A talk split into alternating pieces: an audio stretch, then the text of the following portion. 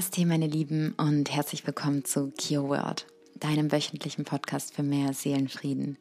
Mein Name ist Kiki, ich bin die Gründerin von Kio Yoga und heute habe ich Rola El Halabi für dich eingeladen und zu Gast bei uns in meinem Podcast. Und unsere heutige Podcast-Folge lautet, warum du aus jedem Schicksalsschlag ein Geschenk Gottes mitbringst.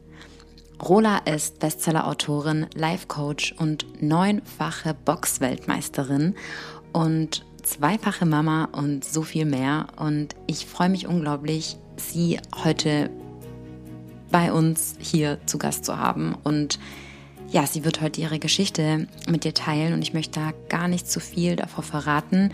Ich selber habe Rola ihre Geschichte heute das erste Mal gehört, denn ich kenne Rola, dass sie mich zu einem Manifestationsworkshop eingeladen hat, also mich gebeten hat, vor ihrer Community einen Manifestationsworkshop zu hosten.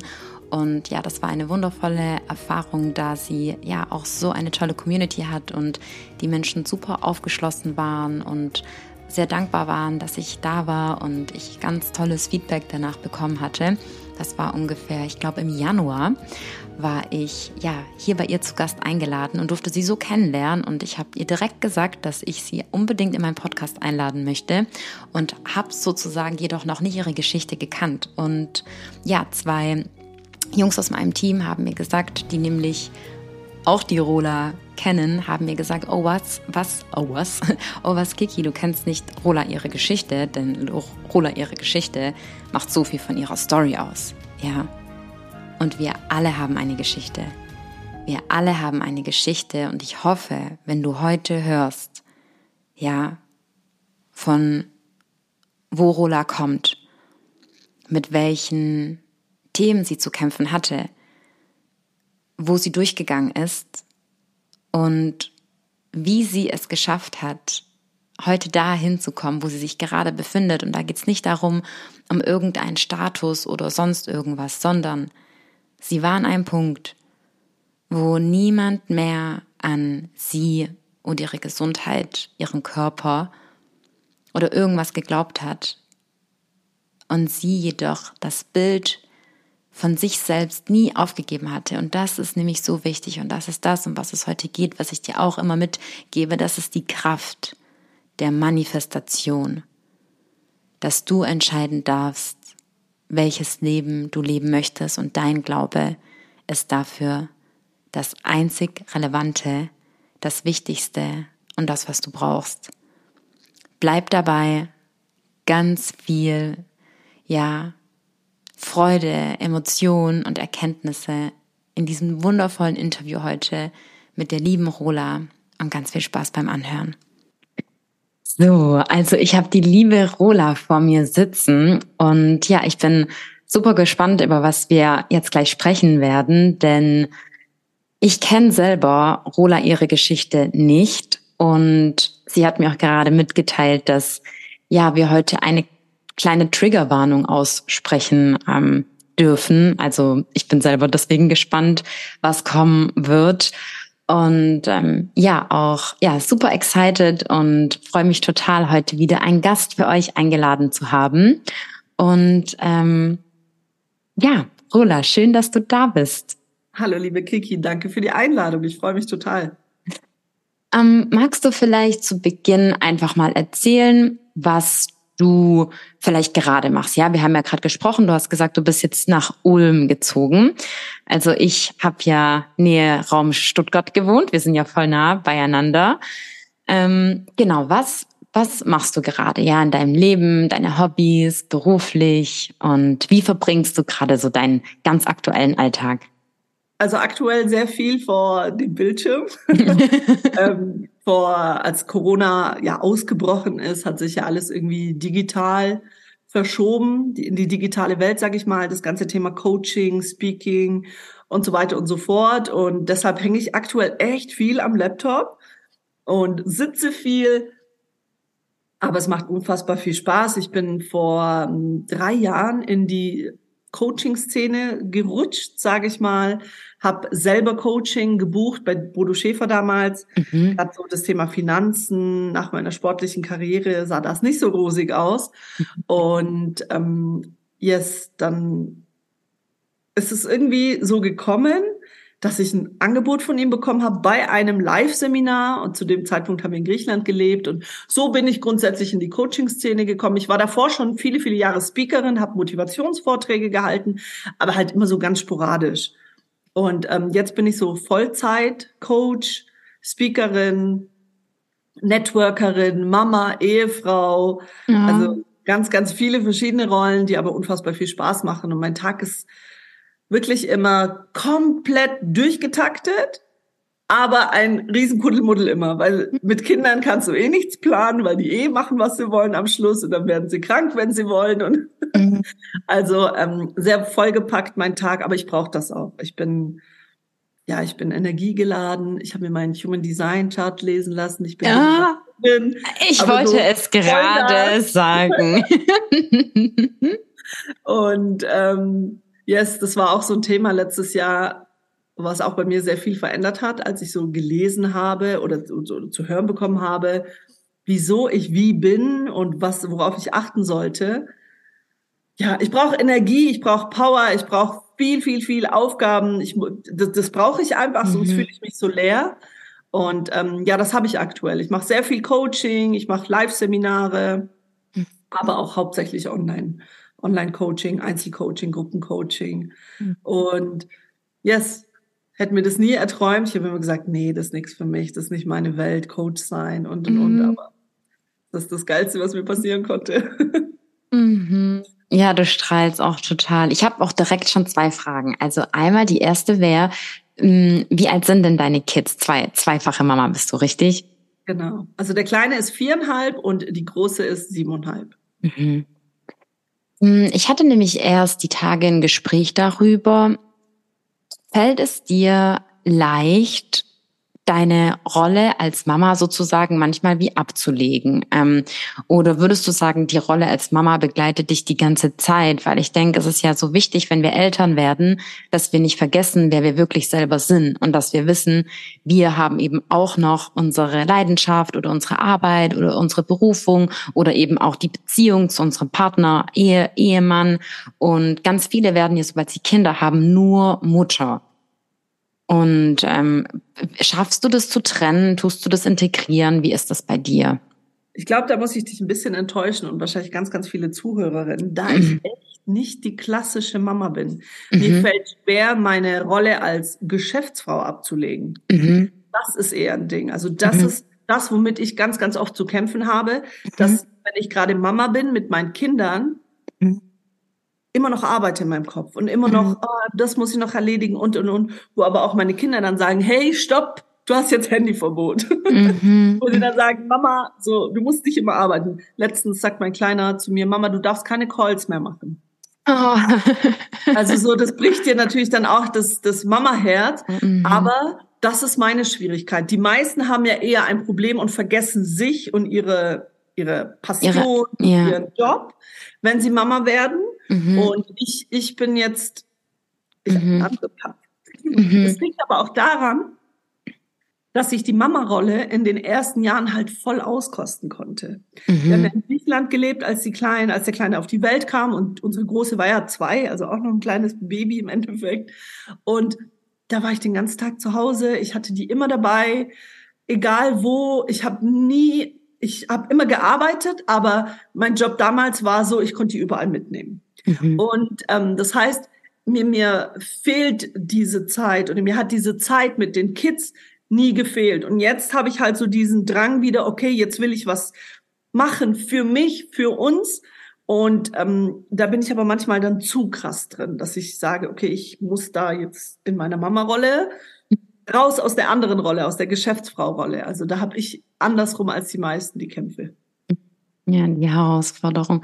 Also ich denke, dass du damit eher Zuhörer motivieren kannst, weil ich denke, dass es vielen vielleicht auch genauso geht wie dir. Also eben gerade einmal, dass du sagst, ja, vielleicht aus der Mama-Rolle rauszukommen, aber auch der Teil. Und ich glaube, und das ist immer das Schöne, wir Menschen haben ja so viele so viele Facetten und das ist auch, was ich gerade selber so persönlich einfach ähm, entdeckt, dass die Menschen sich darüber freuen, wenn man sich genauso zeigt. Ja, ich bin nicht nur so, ich mache nicht nur dies, sondern es gibt dann auch noch diesen Teil von mir. Also deswegen, ja, danke, dass du das ähm, direkt so geteilt hast. Sehr gerne und vor allem, weißt du, gerade diese Social-Media-Welt, die suggeriert ja immer etwas, ja.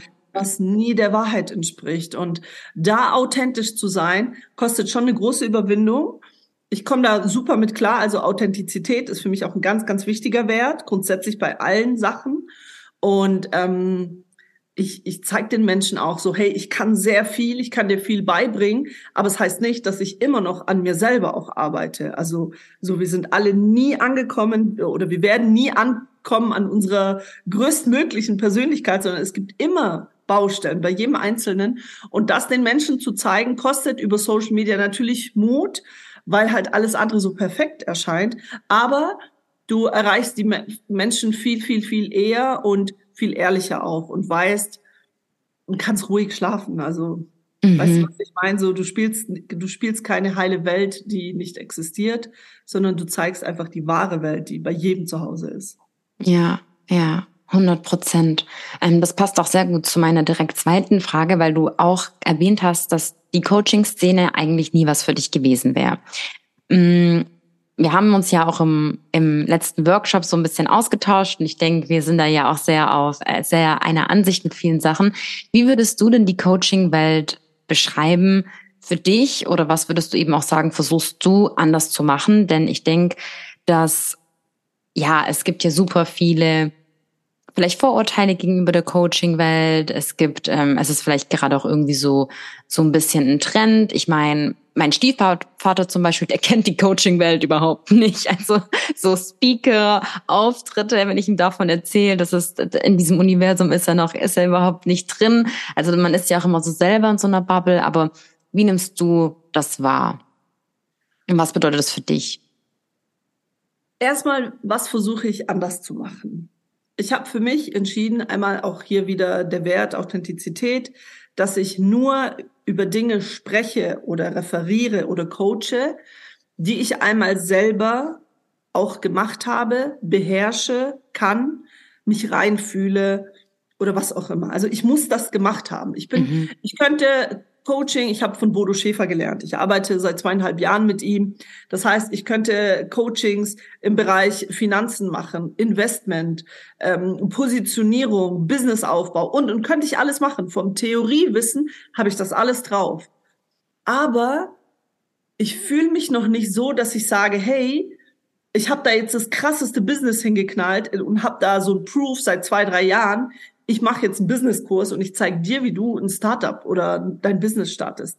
Das fühlt sich für mich noch nicht, das, das ist viel Fake dran. Verstehst du, was ich meine? Und das ist das, was aber leider die Coaching-Szene mit sich bringt, dass die Leute sich selber drei, vier Coachings buchen, machen und dann das einfach eins zu eins kopieren, obwohl sie selber diesen Proof gar nicht haben, selber teilweise die Dinge nicht mal, noch nicht mal umgesetzt haben aber dann anderen schon beibringen wollen. Und das finde ich sehr, sehr grenzwertig. Gerade weil du halt in der Coaching-Szene auch mit sehr, sehr viel Geld um dich schmeißt. Also du findest ja heute kaum Coaching, was man sich so nebenher leisten kann. Die meisten müssen wirklich auf ihr Erspartes zurückgreifen oder sich teilweise, ich habe Leute, die nehmen Kredit auf, habe ich gehört, die, ähm, die sich einen zweiten Job suchen, nur um sich Coaching zu leisten. Das heißt, du spielst auch mit der finanziellen Existenz von Menschen und vor allem mit der persönlichen Existenz. Du kannst viel mehr kaputt machen, wenn du nicht wirklich weißt, worüber du sprichst, worüber du coachst, als du am Schluss eben Gutes machen kannst. Und da finde ich, ist das auch so eine moralische Sache. So kannst du damit leben.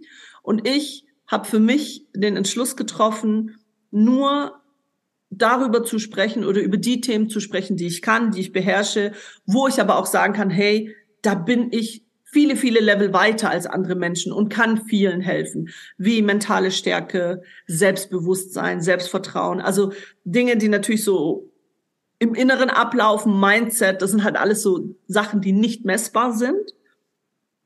Aber da kann ich halt ganz, ganz viel, viel Mehrwert bieten. Da kann ich den Menschen viel aus der Theorie erzählen, aber auch viel, viel mehr aus der Praxis. Und das ist für mich ähm, etwas Grundlegendes als Coach, dass du nicht nur alles kennst, sondern vor allem ganz, ganz viel auch kannst. Und das kann leider nicht jeder von sich behaupten oder sehr wenige aus der Coaching-Szene behaupten, weil es halt auch so ist, jeder kann sich Coach schimpfen. Mhm. Also, also du brauchst keine krasse Ausbildung oder ein Studium oder sonst was. Und es gibt halt leider auch viele, viele schwarze Schafe. Ja. Das macht uns den Job natürlich nicht einfacher, aber ja. die gibt's überall. Die gab's auch damals, als ich geboxt habe, gab's die. Und ähm, im Endeffekt musst du dich ja auch dich, auf dich selber fokussieren. Ich kenne die Szene. Ich habe durch Bodo Schäfer ganz, ganz viele kennengelernt. Viele große Speaker und Coaches auch. Und habe hinter die Fassade blicken dürfen und dann für mich einfach den Entschluss getroffen, okay, ich weiß, wie ich nicht sein möchte. Ich weiß zwar noch nicht ganz, wie ich wie ich zu 100 Prozent sein möchte und werde und vor allem auch kann, aber zumindest mal, wie ich nicht sein will. Und ähm, habe dann für mich so einfach ein paar Entscheidungen getroffen und gesagt, okay, ich bin authentisch, ich bin, ich referiere und coache nur Dinge, die ich wirklich auch kann.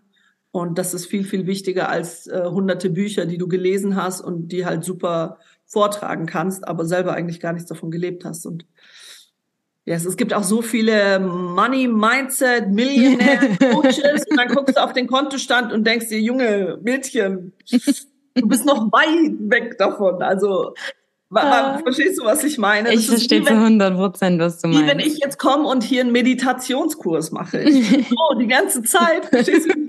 Ich kann das selber noch gar nicht. Aber rein verkaufen könnte ich's. Verstehst du, was ich meine? Mit gutem Marketing und und und. Aber ey, das bin ich nicht, das kann ich nicht. Mhm. Also da, da, mhm. da überlasse ich dann dir die Bühne, weil ich einfach weiß, hey, da sind dann schon die richtigen Leute. Und das finde ich einfach sehr, sehr wichtig.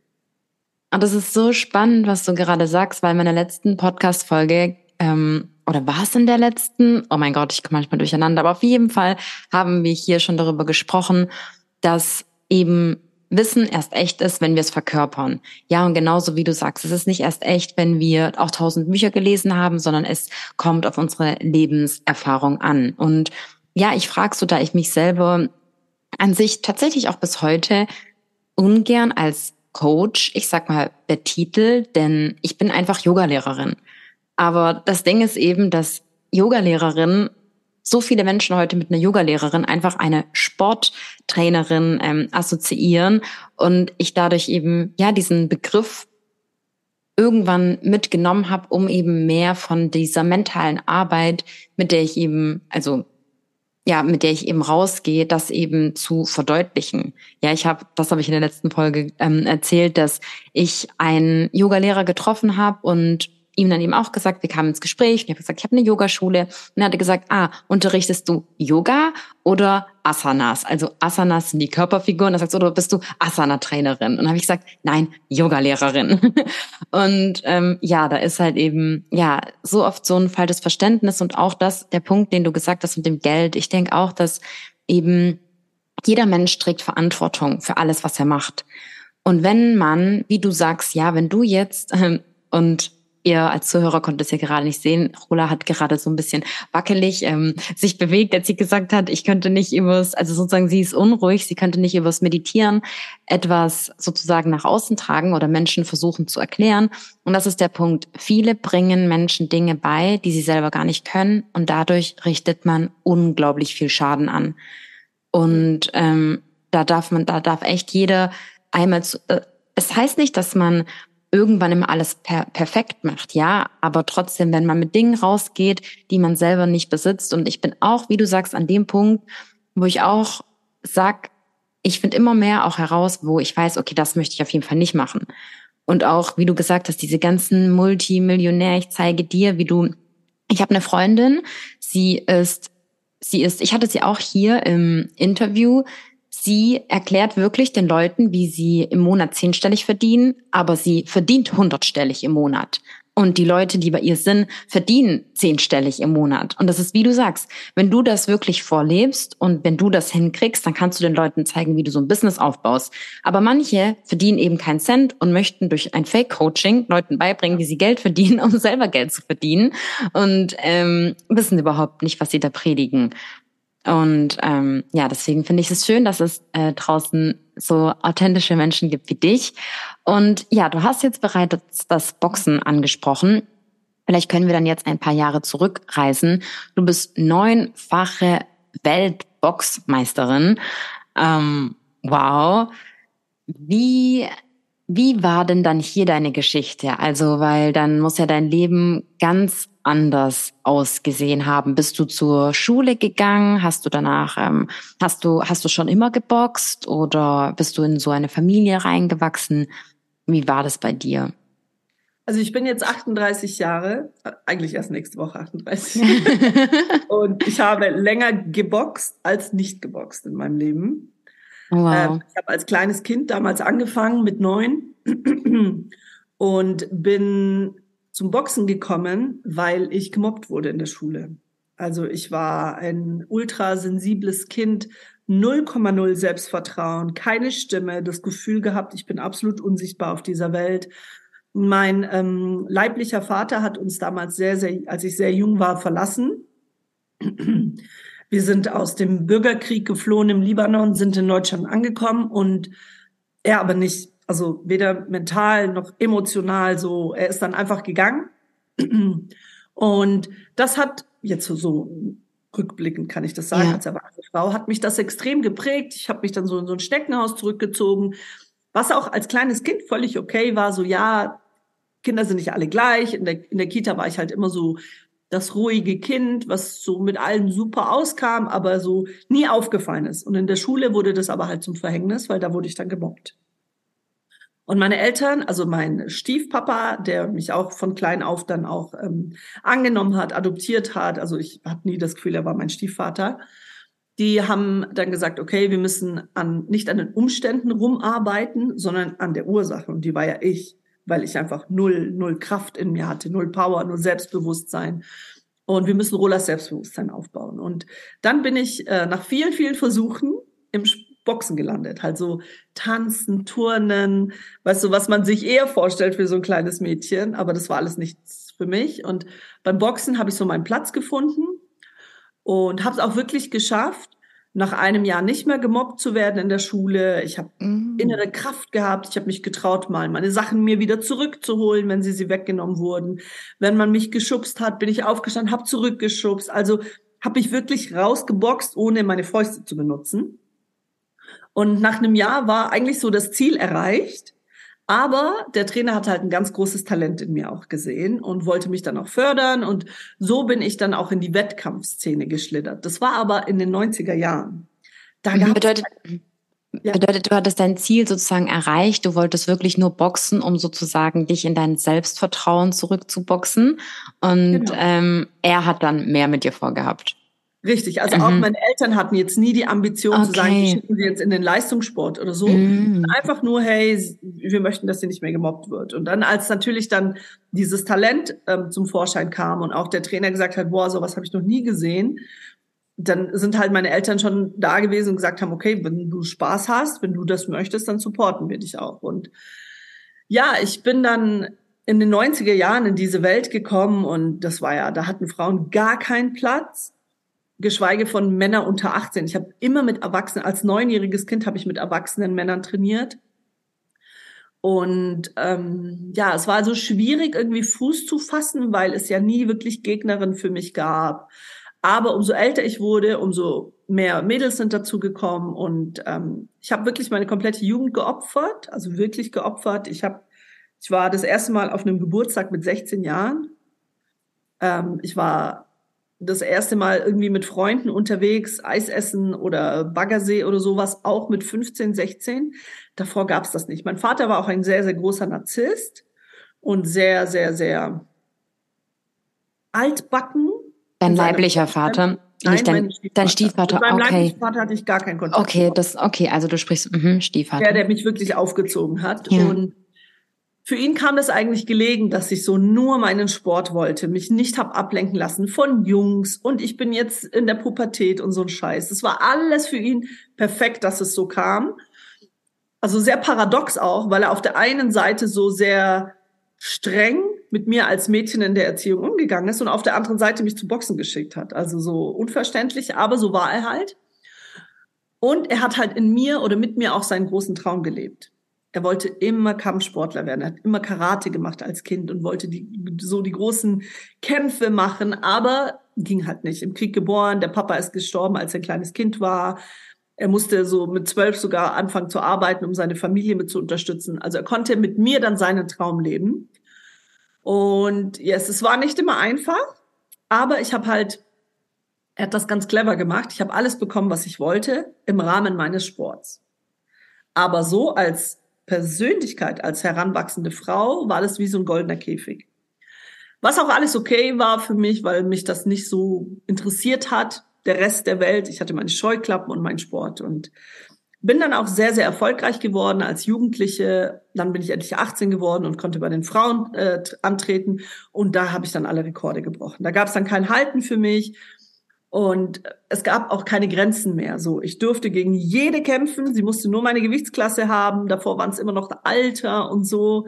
Jetzt war das egal und ich bin da voll aufgegangen. Habe dann mein Abitur aber machen muss, müssen, gezwungenermaßen. Ich habe mit 16 Jahren schon einen Profi-Vertrag äh, bekommen, ein Angebot. Aber meine Eltern haben gesagt, ich darf nicht Profi werden, wenn ich nicht äh, erst mein Abitur gemacht habe. Dann habe ich gezwungenermaßen neben dem Leistungssport, ich habe schon sechsmal die Woche trainiert, trotzdem noch mein Abitur irgendwie hingekriegt. Und mit dem Fokus immer nach dem Abi werde ich Profi. Also ich wollte nie studieren oder sowas, hat mich gar nicht interessiert. Ich wollte einfach nur Profi werden. Abitur in der Tasche, bin dann noch in die Nationalmannschaft gegangen, zwei Jahre und habe da unfassbar viel gelernt, mitgenommen, durch die ganze Welt gereist mit der Mannschaft. Da lernst du halt unfassbar viel, was dir dann später als Profi auch zugutekommt und bin dann Profi geworden, Anfang 20.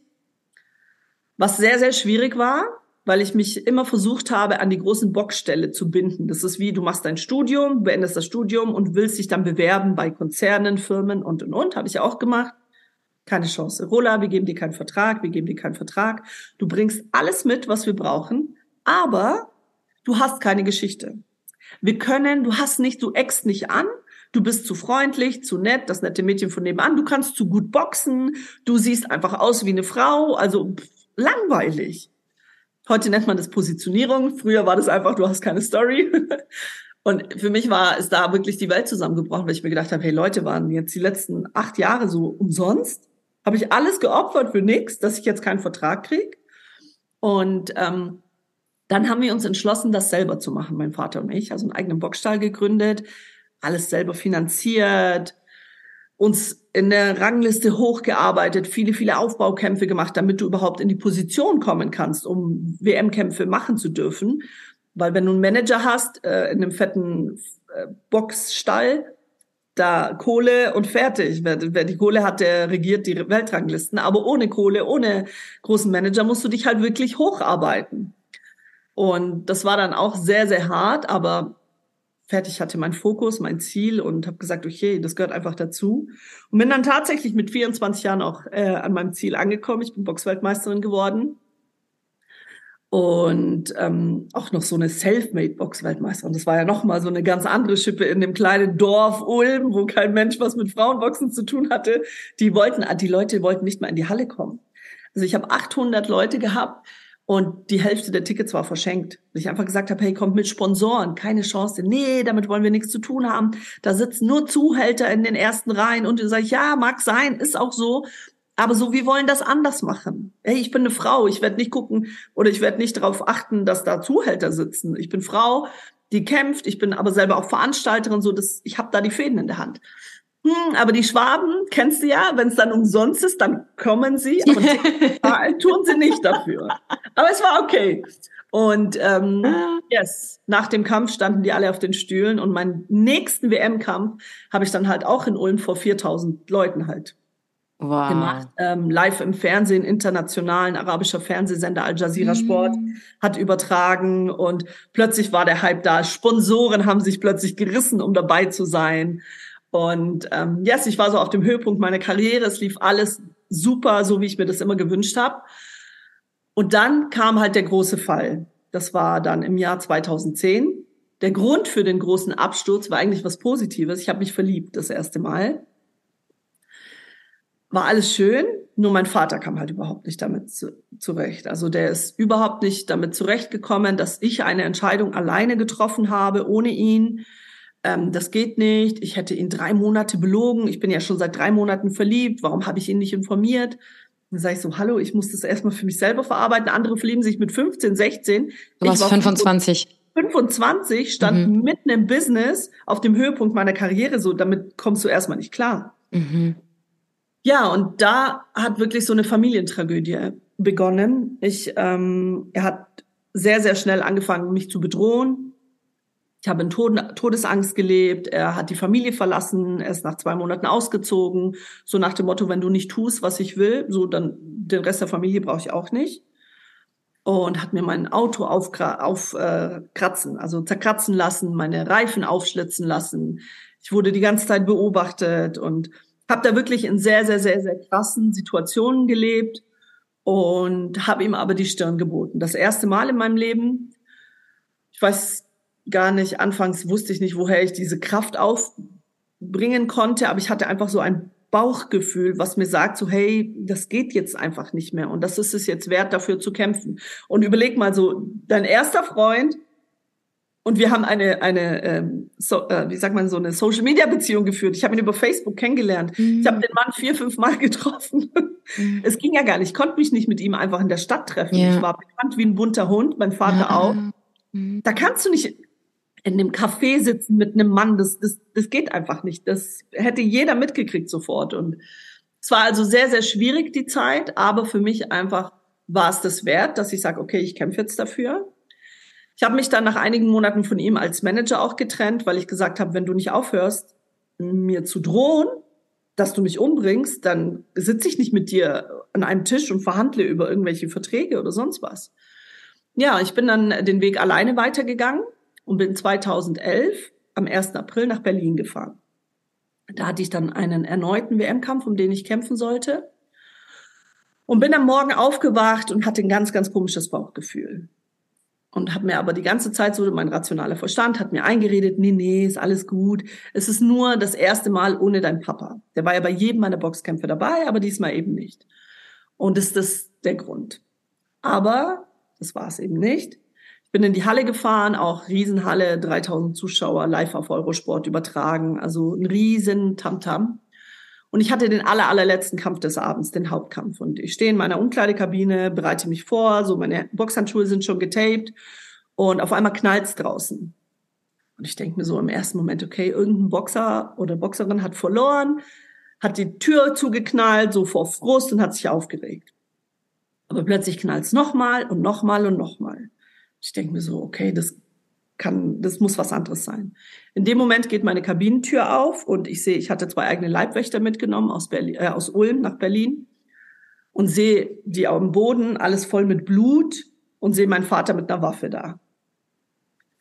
Und er kommt dann rein und sagt zu meinem Team, also ich hatte auch drei, mein, mein Team natürlich da, drei Ex-Soldaten, also solche Schränke alles die sich eigentlich wehren können, aber es hieß ja alle raus, nur Rola bleibt drin und die sind alle wie so im Entenmarsch rausgegangen und haben die Tür zugemacht. Er stand dann vor mir, das war ein sehr, sehr kleiner Raum, vielleicht zehn Quadratmeter, hält die Waffe hin und schießt.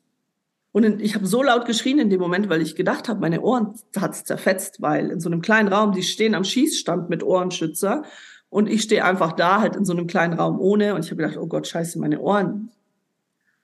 Ja, plötzlich merke ich so ein Brennen in meiner Hand und gucke mir meinen Boxhandschuh an, der war rosa. Auf der einen Seite noch, auf der anderen Seite noch und alles voll mit Blut.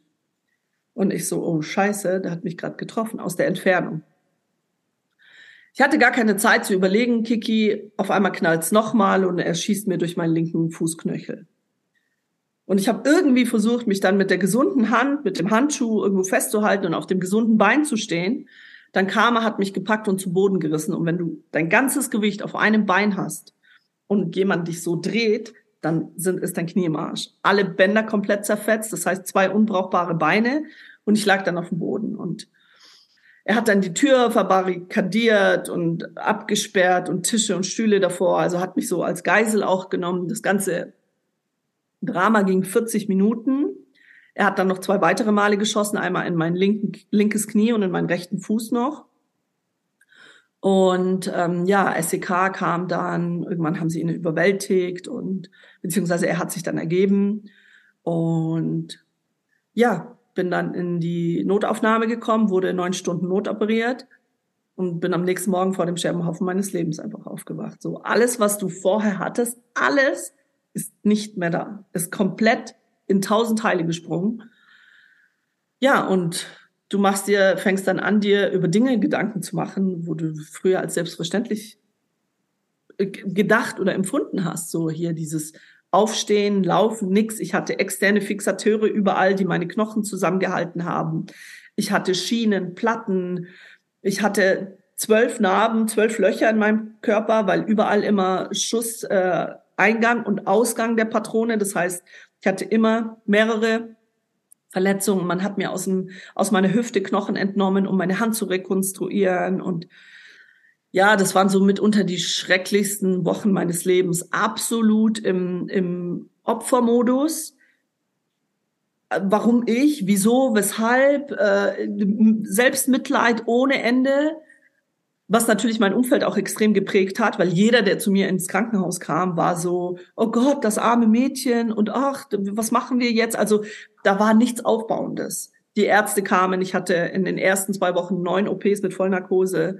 Nach jeder OP, wir müssen dein Knie ähm, ersetzen, wir müssen deine Füße versteifen, deine Hand wird verkrüppeln, du wirst nie wieder laufen, wenn dann mit Krückstock, du wirst humpeln. Ich war 25 Jahre alt, 26 Jahre alt zu dem Zeitpunkt war Boxweltmeisterin, habe meinen Körper beherrscht, habe Dinge getan, die, die, die die wenigsten Menschen auf der Welt tun und dann kriegst du solche Aussagen. Ja, und ähm, habe mich halt voll aufgegeben. Habe einfach gesagt, okay, so, das war's. Du hast eine geile Zeit gehabt, aber ja, dein Schicksal. Kennst du diese Aussage? Ja, so soll so sein. Das ist mein Schicksal. Habe ich mir eingeredet und irgendwann nach vielen, vielen Wochen, da kam auch so, eine, so ein Schlüsselmoment mit einer Physiotherapeutin, die mich da so, die reinkam und ihre Energie mir ins Gesicht geballert hat, so nach dem Motto, ja, hör jetzt auf zu heulen oder heul leise, aber mach was. Und was so ein Schlüsselmoment für mich war, wo ich gesagt habe, okay, wie sieht denn, wie sieht in meinem Kopf die Rola in ein paar Jahren aus? Wie möchte ich sie denn haben? Und ich habe diesen kaputten Menschen nicht gesehen. Das wollte nicht in meine Vorstellung rein. Und dann habe ich das mal andersrum gemacht. So, wie war das dann als kleines Kind? Da habe ich mir auch diese Grola als Weltmeisterin vorgestellt und geträumt und visualisiert und jeden einzelnen Kampf habe ich gespürt, schon viele, viele Male, bevor ich ihn tatsächlich hatte, in der Realität. Und da habe ich mir die Frage gestellt, wenn du das damals hingekriegt hast, warum um Gottes Willen soll es jetzt nicht auch funktionieren? Warum? Nenn mir einen plausiblen Grund. Klar sagen die Ärzte, hey, du hast so krasse Verletzungen und, und, und. Aber nur weil es noch kein anderer gemacht hat oder andere, heißt es ja nicht, dass nicht möglich ist. Probier es doch einfach. Wenn du es probierst, kannst du schaffen oder eben nicht. Und wenn du es nicht schaffst, dann hast du genau dieselbe Ausgangsposition wie jetzt. Aber wenn es halt klappt, dann änderst du alles.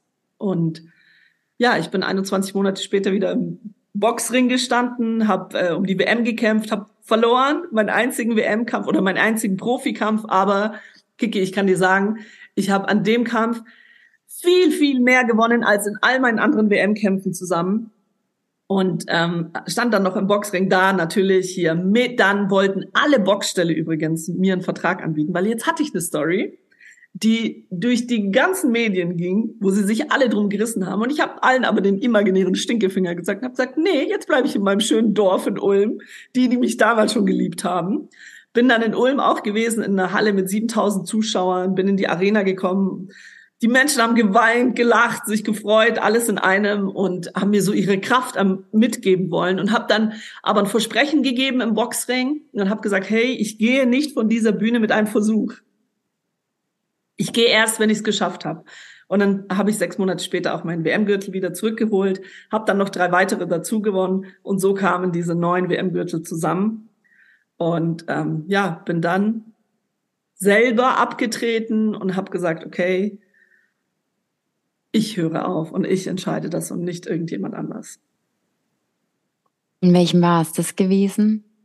Bitte? In welchem Jahr ist das gewesen, dass du dann ähm, mein abgetreten? Rücktritt 2016. 2016. Mhm. Wow, also krasse, ähm, krasse, krasse ähm, Geschichte. Ich habe ähm, mega oft ähm, ja Gänsehaut, ähm, Gänsehaut gehabt. Ich habe manchmal, weil es war ja schon so eine Spannung da und ich habe mit allem, mit allem gerechnet, aber nicht damit. Also alles ähm, mit allem gerechnet, aber nicht damit. Auch eine Frage, dein Stiefvater, ähm, lebt er noch? Ja, ja, er ist okay. äh, verurteilt worden, direkt, klar. Mhm. Äh, die haben ihn ja natürlich sofort mitgenommen danach und ist auch verurteilt worden zu sechs Jahren Haft. Ah, oh, wow. Die Strafe auch voll abgesessen. Also ist auch nicht früher rausgekommen wegen guter Führung oder so. Musste komplett die Haftstrafe absitzen. Ist dann auch 2017 ähm, entlassen worden und ist auch zurückgekehrt nach Ulm, also in meine Heimat damals. Ich bin ja dann weggezogen in dem Jahr. Und ja, ist mhm. natürlich auch jetzt auf freiem Fuß. Mhm. Mhm. Wie ist das für dich ähm, oder wie war das auch dann für deine, für, wie war das für deine Mutter? Ähm, hast du jemals wieder mit ihm gesprochen? Nein, ich habe ihn nur vor Gericht. Ich musste natürlich auch vor Gericht oder ich wollte, ich bin, war ja auch Nebenklägerin. Ähm, ich wollte vor Gericht auch aussagen und ähm, habe ihn da das letzte Mal auch gesehen. Er hat auch nie versucht, den Kontakt zu mir irgendwie, wie sagt man? Wiederherzustellen. Äh, genau, weder im Positiven noch im Negativen. Ja. Also ich bin ihn auch nie zufällig über den Weg gelaufen. Ich meine, Ulm ist nicht groß. Mhm. Und jetzt wohne ich auch hier und ich war ja die letzten Jahre nonstop immer hier. Ich bin ihm Gott sei Dank noch nie über den Weg gelaufen. Und wir gehen da einfach zwei komplett ähm, getrennte Wege. Ich bin auch mittlerweile so weit, ähm, schon seit zwei Jahren jetzt, seit zweieinhalb Jahren, dass ich ihm auch verziehen habe. Das wollte ich gerade fragen, Vergebung, wie das, wie, wie weit du in diesem Prozess bist. Das war mitunter eins der schwierigsten der letzten Jahre. Das war immer so, nee, sowas kann man nicht vergeben. Und, ja. ich wollte einfach nicht vergeben. Das ja. war der einzige Grund. Ich wollte nicht. Und äh, das habe ich auch wirklich durch Coaching aufgearbeitet. Also auch viel, viel, hauptsächlich mit Bodo Schäfer habe ich das. Mag man gar nicht sich vorstellen, so ein Money Coach und, und, und, der mir aber in dem Bereich extrem geholfen hat. Und dass ich einfach sage, ich, ich hatte eine Phase am Anfang, ich habe ihm alles gewünscht. Ich habe ihm den Tod gewünscht, ich habe ihm alles Schlechte gewünscht, alle Schmerzen, die ich hatte, habe ich ihm gewünscht. Dann habe ich so weit geschafft, dass ich einfach ihm emotional so neutral begegne, dass ich, dass er einfach keine emotionale Rolle gespielt hat. Und mittlerweile bin ich auch so weit, dass ich einfach sage, ich wünsche ihm auch wirklich alles Gute. Ich wünsche ihm einfach Gutes in seinem Leben, weil ich halt gelernt habe, du kriegst alles zurück. Alles, was du aussendest, jede Gedanke, ähm, jede e-, Energie, alles kriegst du halt in deinem Leben zurück. Und in der Zeit, wo ich ihn gehasst habe, war ich der hasserfüllteste Mensch auf dem Planeten.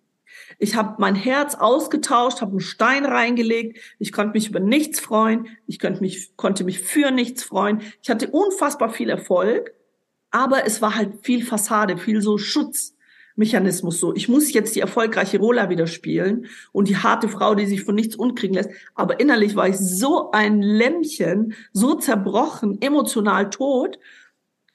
Und das halt nur, weil ich so viel Hass in mir getragen habe. Und das aufzuarbeiten hat halt echt lang gedauert und vor allem erstmal zu verstehen. Darum geht's. Solange du etwas nicht verstehst, wirst du es nicht umsetzen können. Und erst als ich verstanden habe, so mein alles spiegelt mein Inneres, da hat es einfach Klick gemacht. Und heute bin ich wirklich so, dass ich sage, ich weiß nicht, wie ich reagieren würde, wenn ich ihm begegne, aber ich habe zumindest nicht mehr diese Angst wie früher. Ich hatte Todesangst davor. Das ich wollte ich dich Mal, fragen. Mhm. Jedes Mal, mein, meine Kleine war ja noch ein Baby, als wir hier gewohnt haben und als er mhm. entlassen wurde.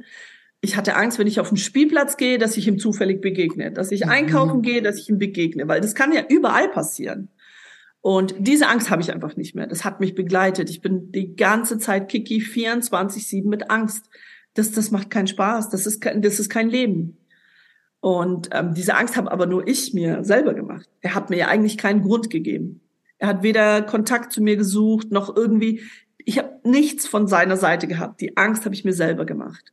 Und erst als ich das loslassen konnte und einfach gesagt habe, okay, so, ich gehe im Vertrauen, ich gehe einfach optimistisch jeden Tag an, hat sich alles geändert. Mein, mein Business ist gewachsen, meine, mein Kontostand ist gewachsen, ich habe wieder Freude an allem, mein, meine Beziehung ist plötzlich auf einem ganz anderen Level gewesen. Meine Kinder, ich hatte, ich habe schon immer wundervolle Kinder, ich hatte nie Schreikinder, die waren so, jeder, der unsere Babys immer gesehen hat, hat gesagt, boah, wenn wir solche Babys machen, dann machen wir zehn davon. Aber auch die haben sich plötzlich transformiert, obwohl sie vorher schon super, super krass und pflegeleicht waren. Und das ist halt für mich deshalb so entscheidend, dass ich sage, gerade als Mama musst du dich an erster Stelle setzen. Ja. Weil ich der Motor für alles bin. Für meine Kinder, für meine Beziehung, für, für alles. Und ähm, es hat halt viel, viel Kraft gebraucht, viel Schmerz natürlich. Du musst durch den Schmerz, durch den Schmerz lernst du und da musst du einfach durch. Aber heute kann ich sagen, ich bin Gott froh, dass ich jede einzelne Entscheidung so getroffen habe, dass ich jeden Schmerz erlitten habe, weil ich das halt richtig transformiert habe. Hm. Unglaublich. Also wirklich, ich danke dir von meinem ganzen Herzen, dass du diese Geschichte mit mir und ja, ähm, mit uns hier geteilt hast. Ich spreche mein Danke im Namen aller meiner Zuhörer aus. Ähm, vor allem, weißt du,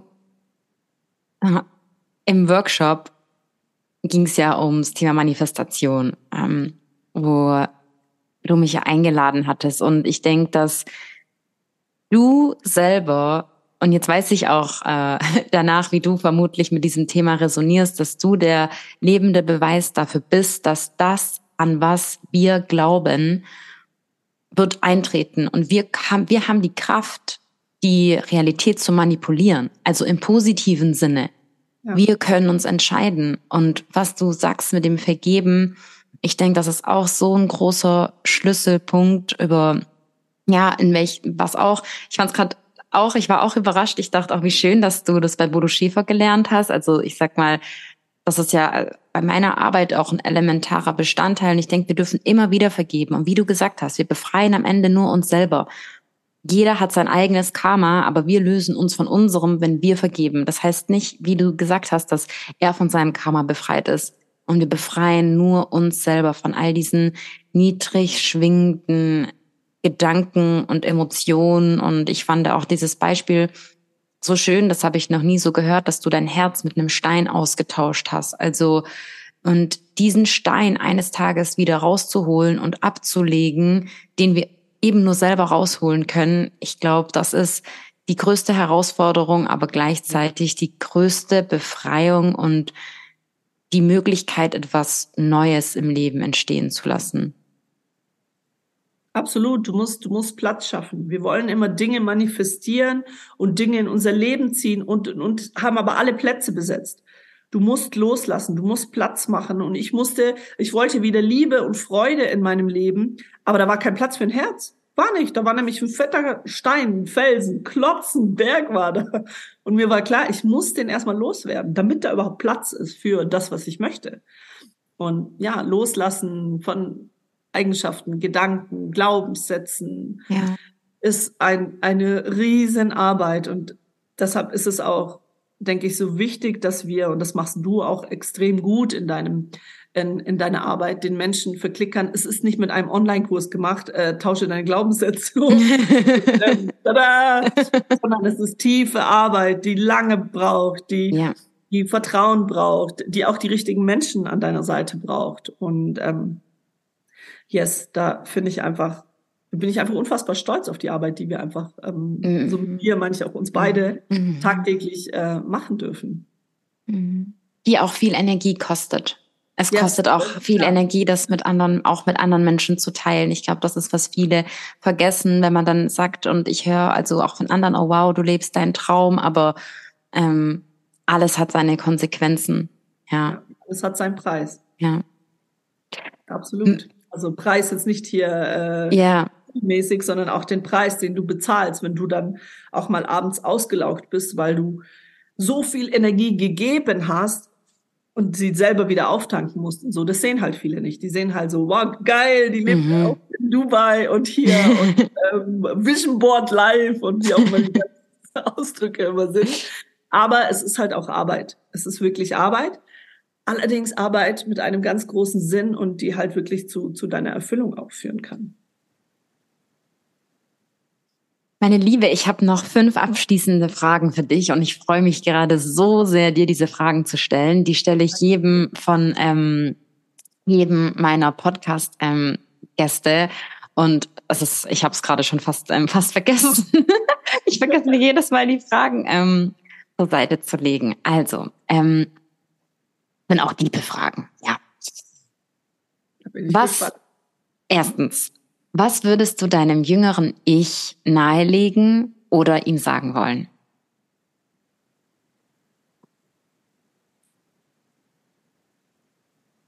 Hab Vertrauen. Ja. Hab Vertrauen in das, in das Schlechte, aber auch in das Gute, weil du beides brauchst. Das würde ich sagen. Was liebst du heute an dir selber am meisten?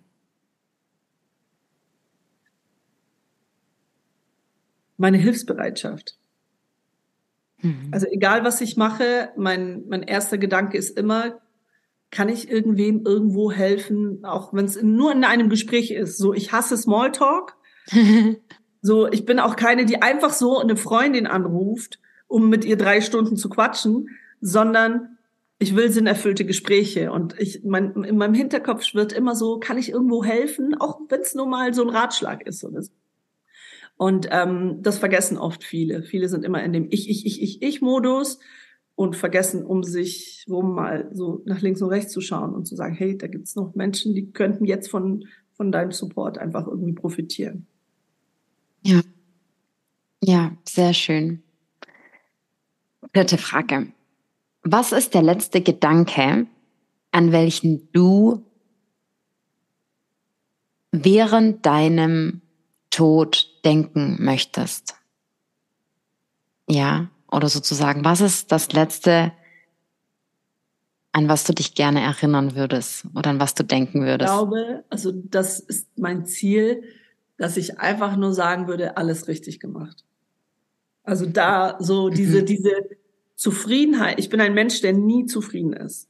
Ich bin immer, ich strebe immer nach mehr und ich verlange von mir selber auch immer extrem viel ab. Und ich sag auch immer, Wer zufrieden ist, der stirbt, weil dann kein Wachstum mehr entsteht. Und ich, ich möchte eigentlich nur in dem Moment zufrieden sein mit allem. Einfach sagen, alles richtig gemacht. Danke. Um, wünschst du dir, wenn wir jetzt davon ausgehen könnten, wir könnten uns das wünschen, ähm, wünschst du dir auf der Erde, auf einem anderen Planeten oder in der Weltenseele wiedergeboren zu werden. Ja, was auch immer du jetzt mit Weltenseele verbindest. Boah, geile Frage. ich denke eher Weltenseele.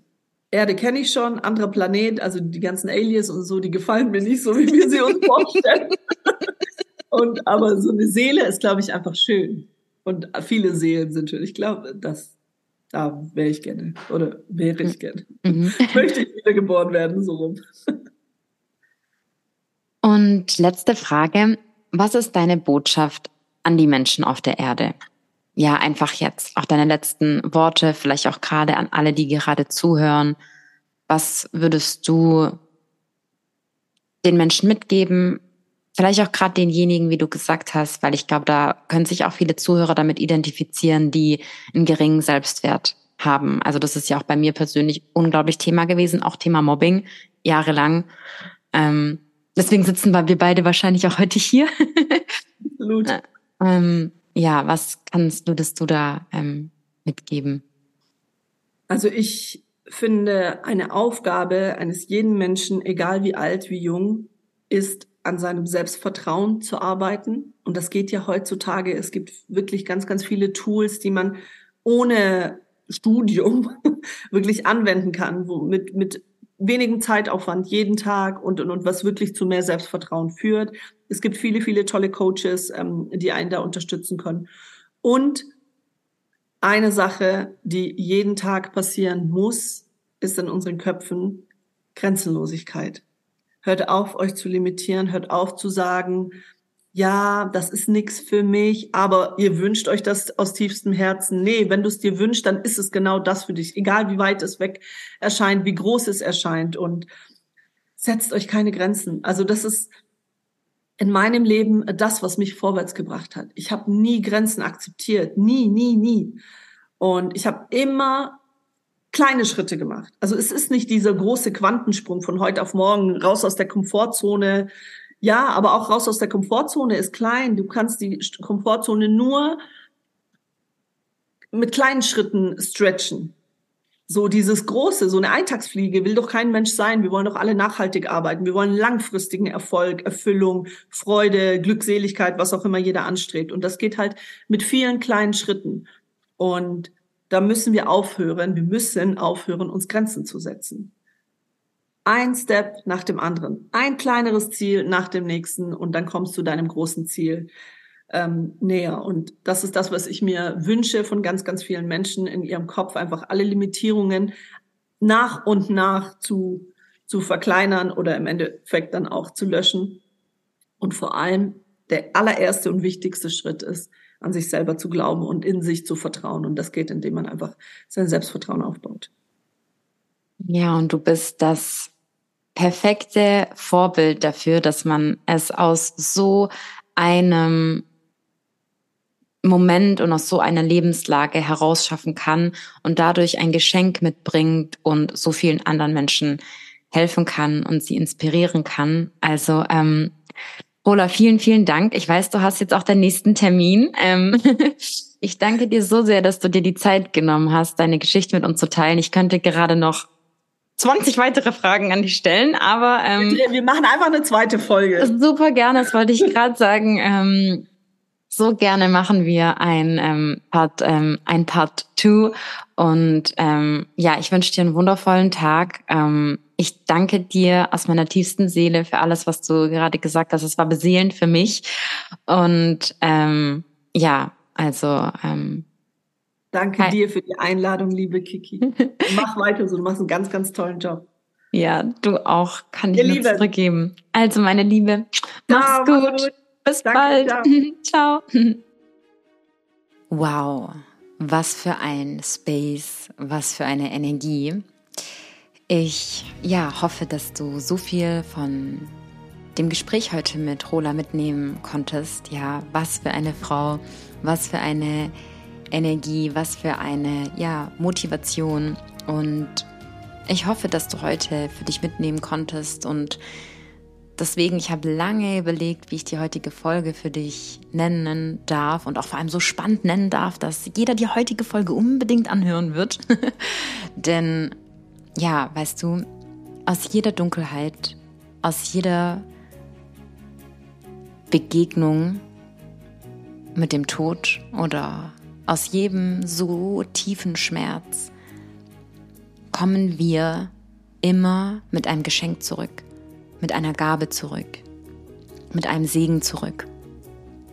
Ja, wenn wir auch, ich sage auch immer, wenn jemand einen Blick auf die andere Seite geworfen hat, wir kommen immer, wir kommen mit etwas von dort zurück. Und es muss auch nicht immer direkt ein Blick auf die andere Seite gewesen sein oder ein so tiefer Schicksalsschlag. Aber wir alle spüren Schmerz. Wir alle haben unsere Struggle. Wir alle gehen durch unsere eigene persönliche Hölle. Doch wir können aus dieser Hölle den Himmel erschaffen wenn wir das Geschenk annehmen. Und du wurdest mit Geschenken in deinem Leben gesegnet. Das Einzige, was du dafür brauchst, ist dein Glaube, wie Rola so schön gesagt hat, dein Selbstvertrauen. Du brauchst dafür manchmal, dass du die Brille von deinen Augen abnimmst und damit die ganzen Limitierungen aufgibst. Ja, Glaubenssätze sind ja einfach auch Überzeugungen, die wir uns irgendwo ausgesucht haben und wir können diese Überzeugung ablegen. Wir können diese Überzeugungen ablegen, wir können die Brille abnehmen und du bist der Schöpfer deines Lebens, die Schöpferin und kannst gestalten und aussuchen, in welche Richtung dein Leben geht. Der März ist so ein kraftvoller Monat ja, wir hatten die Woche Vollmond und ich hoffe, dass bei dir auch so viele Veränderungen sich ereignen, Ereignisse, die, auch wenn sie vielleicht in dem ersten Moment wehtun, wo du deine Geschenke daraus mitbringst und ja, unser spiritueller Frühling beginnt und ja, ich hoffe einfach, dass ganz viele Wunder auf dich warten und auch wenn du daran glaubst, dann musst du nicht mehr hoffen, denn dann wirst du es wissen und dann wird das Leben es dir beweisen. Namaste, so viel Liebe an dich, deine Kiki.